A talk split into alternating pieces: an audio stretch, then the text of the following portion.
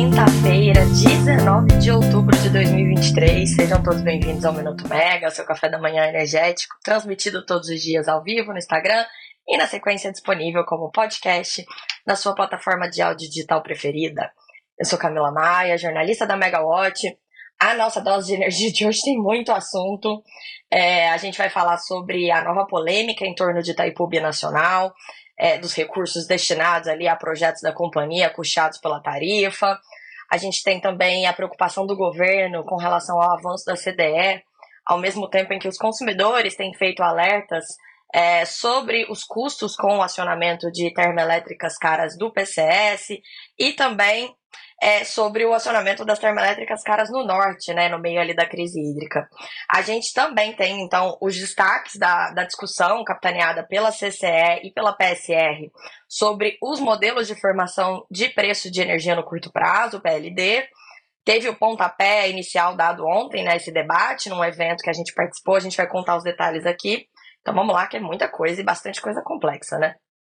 Bom, é, Itaipu voltou então a ser alvo né, de, de políticos e dos órgãos de controle do, do Brasil por conta da destinação de bilhões de reais em recursos anualmente que são pagos pelos consumidores pela tarifa de energia para projetos que não são relacionados à geração de energia e nem ao funcionamento da usina. Isso acontece já tem quase 20 anos, mas esse assunto veio à tona agora porque o com a redução do custo da dívida de Itaipu, é, vem chamado a atenção o que a tarifa não está baixando. Por quê? Porque os, os gastos né, com esses projetos sociais têm aumentado. Vamos explicar então.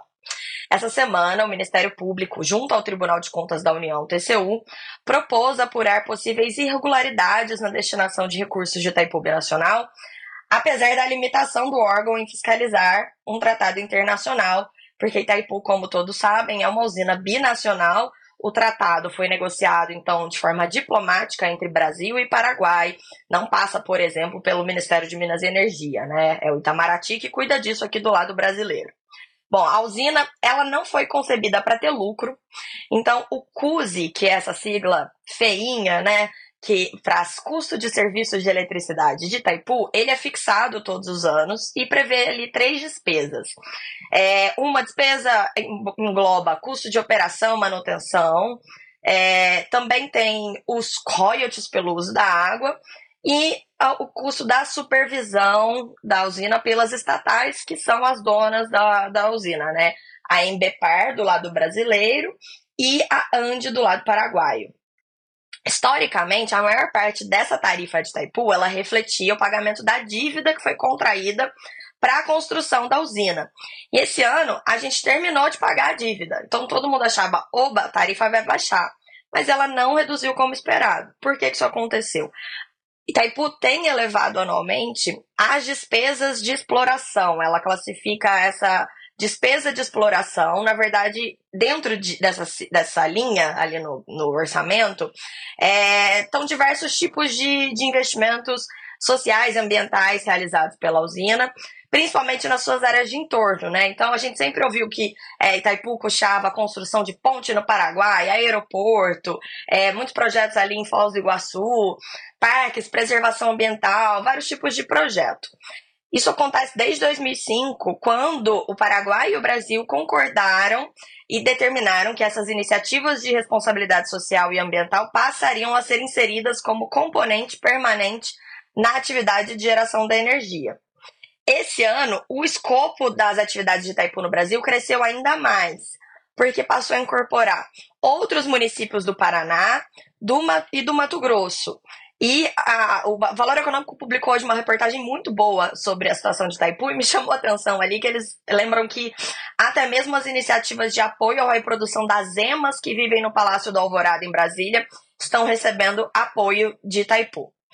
O problema é que a tarifa de Itaipu ela é paga por todos os consumidores que estão nos supermercados Sudeste, Centro-Oeste e Sul. É, a tarifa de Itaipu ela é, ela é, definida ali quando se define aquele orçamento né, no, no, início do ano. Depois isso é transformado na tarifa, que vai uma cota de Itaipu que é alocada dentro de todas essas distribuidoras. Essas distribuidoras elas não compraram a energia de Itaipu, é uma cota alocada, da mesma forma que a cota da energia das usinas da Eletrobras, né, também é colocada ali é, de forma indiscriminada dentro da, do, do portfólio dessas distribuidoras. No caso das cotas da Eletrobras, em todas as distribuidoras do Brasil. Itaipu são essas regiões. Então, é, é um subsídio custeado pela conta de luz. A, a destinação desse subsídio ela não se reverte em benefícios para todo mundo que paga essa conta de luz. A gente aqui em São Paulo está pagando e a gente não está tendo benefícios é, desses investimentos sociais e ambientais de Itaipu, pelo menos não benefícios diretos. Né? É, além disso, essa destinação dos recursos, outro, outra complicação, o pessoal aponta muito esse problema, é que não passa por crivo do público, porque é Itaipu que define para onde que vão esses recursos. A reportagem do valor econômico, que eu já mencionei, é foi muito boa. Ela aponta que as despesas de exploração de Itaipu cresceram em quase 500 milhões de dólares em 2023. O orçamento do ano passado tinha sido de mais ou menos 1 bilhão de dólares, esse ano foi para 1 bilhão de dólares e meio. A TR Soluções fez um cálculo a pedido da reportagem mostrando que é, só um lembrete, esse 1 bilhão de dólares, esse 1,5 bilhão de dólares, ele é dividido entre Brasil e Paraguai é, porque cada um dólar gastado no Brasil também tem que ser um dólar gastado no Paraguai.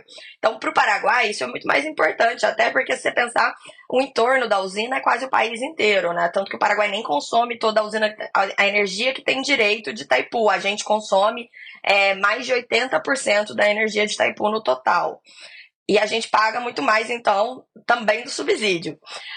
Agora vou fechando esse parênteses, até resoluções então fez um cálculo é, mostrando, então, considerando se esse 1 bilhão e meio de dólares fossem é, custeados pelo, pelo Brasil, é, eles têm um peso, então, de 5,6% na tarifa do consumidor residencial das distribuidoras cotistas, então, das três regiões que eu mencionei antes.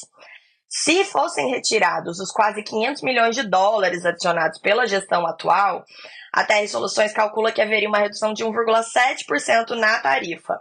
E só para efeito de comparação, esse montante, que é de quase 3 bilhões de reais, é quase equivalente ao orçamento de todo o programa Luz para Todos é, desse ano. Essas questões não estão passando em batido, então, nem pelo Congresso, nem pelos órgãos de fiscalização do governo. É, como eu disse, o TCU e o Ministério Público é, já iniciaram ali né, estudos para ver como é que eles podem tratar disso, já que eles não têm gerência sobre uma questão é, diplomática. E o Senado convocou o diretor-geral brasileiro de Itaipu, o Enio Verri. Ele vai participar, que pelo menos está convidado e está confirmada a presença dele, em uma audiência da Comissão de Infraestrutura do Senado, e ali ele vai ser chamado a explicar a composição da tarifa, esse aumento dos gastos. Esse aumento dos gastos ele tem sido chamado de escândalo pela Frente Nacional dos Consumidores de Energia. Os deputados têm chamado de caixa preta de Itaipu. Então, esse é um assunto que vai dar o que falar.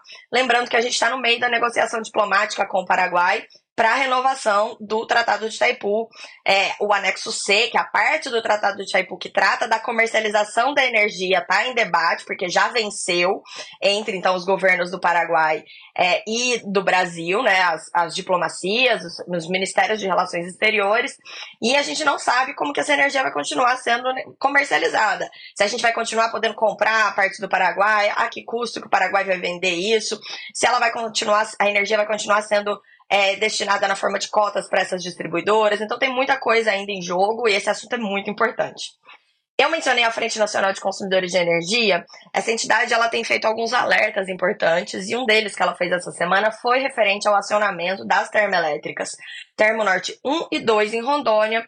A gente mencionou aqui, o despacho delas foi aprovado recentemente pelo Comitê de Monitoramento do Setor Elétrico, CMSE, por conta da crise hídrica que está sendo enfrentada ali na região norte.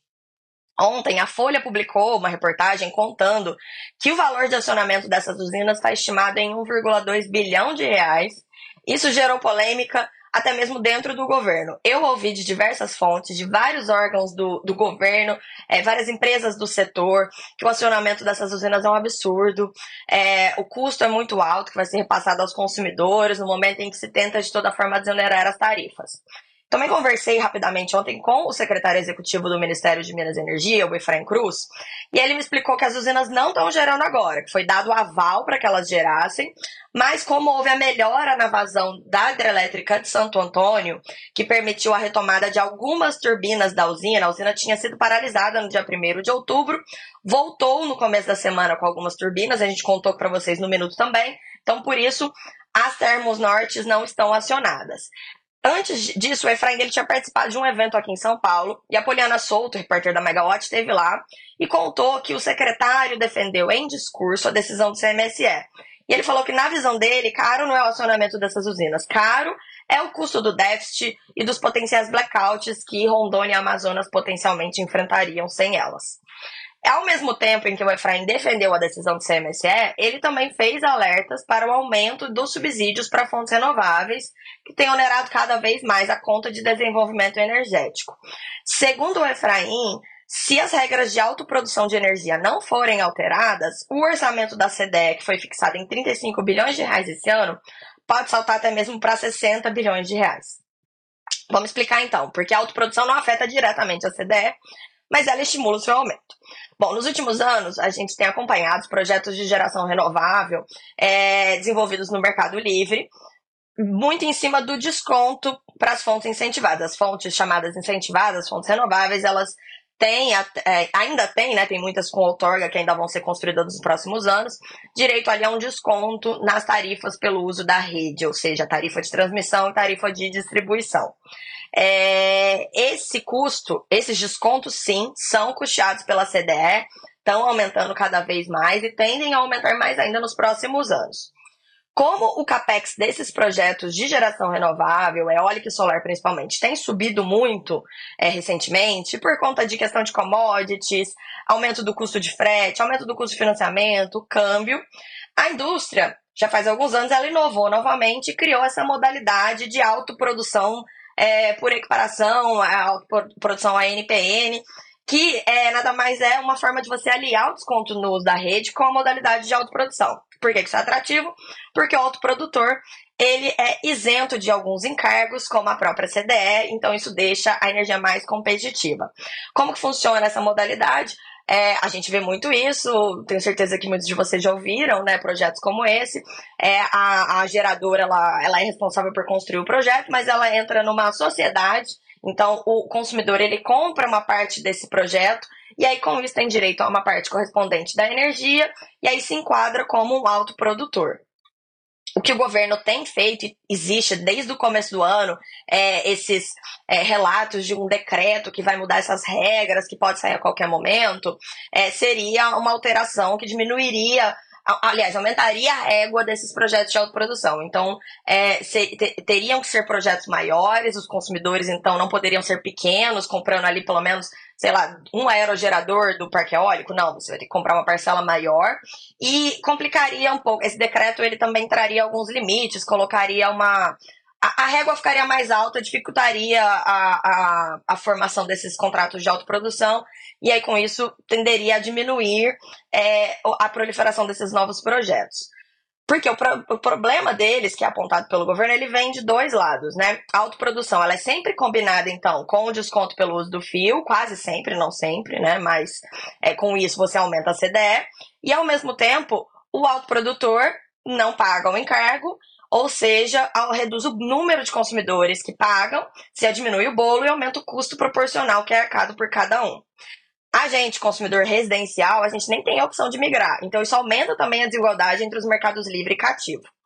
É... Bom, falando em CDE, então, ontem, é... o diretor-geral da Nelson Doval Feitosa, ele foi num evento realizado entre a CCE e a PSR que eu mencionei, para falar sobre formação de PLD, e ele conversou sobre jornalistas ali sobre questões de subsídios em cargos, falou que o aumento da CDE tem preocupado muito a ANEL, até pela perspectiva de alta contínua nos próximos anos. E a gente também perguntou para ele sobre outro encargo, o encargo de energia de reserva. Por quê? Porque o encargo de energia de reserva, ele deve ser aumentado, né? Ele deve ter um custo maior em breve, para poder remunerar também a termoelétrica Mário Covas, da Âmbar Energia, é, caso o acordo, a solução consensual costurada pelo TCU a respeito do leilão emergencial de 2021, o procedimento competitivo simplificado, PCS, se esse acordo, essa solução consensual for aprovada pelo plenário do, do TCU, é, essa usina ela vai ter então direito a uma remuneração, né, pelos seus custos fixos ali é, de um pouco mais de 100 milhões de reais por mês. Isso vai virar encargo de energia de reserva. A gente perguntou sobre isso então para o Sandoval, se isso preocupa ele nesse momento em que se fala tanto sobre desonerar encargos e tarifa. E ele disse que não poderia entrar em mais detalhes sobre a solução consensual, porque ela foi discutida no é, porque a, o seu sigilo foi determinado pelo próprio TCU e afirmou que isso veio a determinação para a instauração dessa, dessa, negociação na Câmara de Soluções do TCU veio do Ministério de Minas e Energia, então o poder concedente que definiu isso. E depois que foi estabelecido pelo poder concedente essa negociação, a ANEL não poderia mais rescindir os contratos. Então, os jornalistas perguntaram por que, que a ANEL não rescindiu os contratos antes disso. Porque é, essa usina, especificamente da, da Âmbar, ela não entrou em operação dentro do prazo devido pelo edital, pelo menos as áreas técnicas da ANEL não liberaram a entrada em operação até agosto do ano passado. A empresa recorreu, é, o recurso foi negado, ela entrou com mais um recurso, e, e em, em fevereiro desse ano, o diretor Fernando Mosna, ele apresentou seu voto negando esse novo recurso da usina, então rescindiria o contrato, mas aí o diretor Ricardo Tille pediu vista. Em abril, é, foi instaurada a Câmara de Solução Consensual pelo TCU. Então, quando a gente perguntou isso para o Sandoval, ele falou que essa pergunta deveria ter sido feita ao diretor responsável pelo pedido de vista, que postergou o processo e que a ANEL não tinha como continuar, tanto que a ANEL na terça-feira ela prorrogou o pedido de vista porque ainda está aguardando aí a, a, a, a, conclusão de todo esse debate dentro do TCU. Para finalizar, então, é, esse, esse, minuto já está ficando muito longo, mas eu disse que eu tinha muita coisa para falar para vocês. Agora a gente vai falar sobre a questão da formação de preços. É, a gente publicou uma reportagem longa e com vários detalhes sobre tudo que foi discutido ontem na Megawatt. Eu convido vocês a lerem. Inclusive, é, para você que está ouvindo a gente como podcast, a descrição, o link de acesso à reportagem está na descrição do episódio. Você que está me vendo aqui agora ao vivo no Instagram, é só entrar no site da Megawatt, megawatt.energy, que a reportagem está lá. É, e o que, que, foi ontem, né? Ontem eles lançaram, então, a CCE e a PSR lançaram oficialmente o projeto Meta 2 de formação de preços. Vai ter o objetivo de discutir ao longo de 30 meses a formação de preços, o que inclui o aprimoramento da metodologia atual e ou a possível mudança para o preço por oferta. No Brasil, a gente tem o preço por custo. Preço por custo são modelos computacionais que a gente conhece muito bem, né? New Wave, Descend, Decomp, chegam ao preço de energia no mercado de curto prazo, que é o PLD. Mas muitos agentes defendem a mudança para um preço por oferta, refletindo então as condições de oferta e demanda, e aí nesse caso a gente teria assunção do risco pelo gerador e se espera uma maior transparência ali na questão do, dos preços de energia, né? Então, esse projeto Meta 2, ele é coordenado pelo Banco Internacional de Reconstrução e Desenvolvimento, BIRD, e pelo Ministério de Minas e Energia. Recebeu ali, então, um aporte, um, um empréstimo, né, um financiamento do, do BIRD, que é relacionado ao Banco Mundial, e aí, dentro do projeto Meta 2, tem diversos tipos de aplicações dentro de várias áreas de interesse da pasta. E uma delas é uma parte desses recursos foi para a CCE, e aí a CCE tem quatro projetos custeados pelo Meta 2. Um deles é esse de formação de preços, para o qual ela contratou então a PSR para executar esses estudos. Não necessariamente esses estudos do Meta 2 vão concluir pela implementação do preço por oferta, e mesmo se isso acontecer, não, não é como se esse grupo tivesse uma, um poder de decisão. Eles vão fazer uma, uma sugestão, né, a recomendação, mas quem vai decidir será o poder concedente. É, o importante é que é, nessa discussão, ontem, falaram muito sobre os obstáculos para a implementação de preço por oferta, que a gente sempre escuta falar, né? No preço por oferta, aqui no Brasil, como tem muitos geradores com grande, concentrando grande capacidade de geração, principalmente as hidrelétricas, elas teriam poder de formar preço, é, uma prática desleal de concorrência. Ou então aquela complicação que a gente tem no Brasil, que é porque a gente tem muitas hidrelétricas de donos diferentes dividindo a mesma cascata. Então, porque no preço por oferta, o gerador ele vai lá e diz: "Eu quero, eu posso gerar é, X é, megawatts pelo X preço. E aí, se o preço chegar, né, vai aquele equilíbrio entre oferta e demanda e a energia é ou não despachada. É, só que, ao mesmo tempo, os especialistas que estavam lá, e foram muitos especialistas que participaram ontem da discussão, eles deram diversos exemplos de formas de mitigar, de resolver, de afastar esses problemas, e falaram muito sobre as experiências internacionais é, países que adotam preço por custo e estão mudando para preço por oferta ou vice-versa, é, soluções híbridas, né, que talvez sejam mais adequadas para o Brasil, e também falaram sobre iniciativas que a gente já tem no Brasil, que são preço por oferta, mas é, são é, iniciativas ali no que eles chamam de mercado secundário. Então, eu, eu, convido vocês a lerem a matéria, porque tem muito detalhe, é bem interessante esse assunto e a gente vai continuar falando sobre ele pelo menos por 30 meses, né? Bom, rapidinho a agenda de hoje. É, hoje continua então acontecendo o Fórum Latino de Hidrogênio, é, seu segundo dia. Também a gente tem a continuação de outros eventos que começaram ontem em São Paulo, o Congresso Jurídico da BCE, o Congresso da BAR, que é a Associação das Agências Reguladoras. A gente tem também aqui um debate promovido pela Fundação Getúlio Vargas sobre arbitragem no setor de energia. E na agenda do ministro de Minas e Energia, o Alexandre Silveira, consta apenas a participação na cerimônia de assinatura de contrato para estudos que visam a solução aquaviária nos reservatórios das hidrelétricas de Furnas e Mascarenha de Moraes. É isso então, gente. Eu espero que vocês tenham uma excelente quinta-feira. Eu fico por aqui e até a próxima. Tchau, tchau, gente.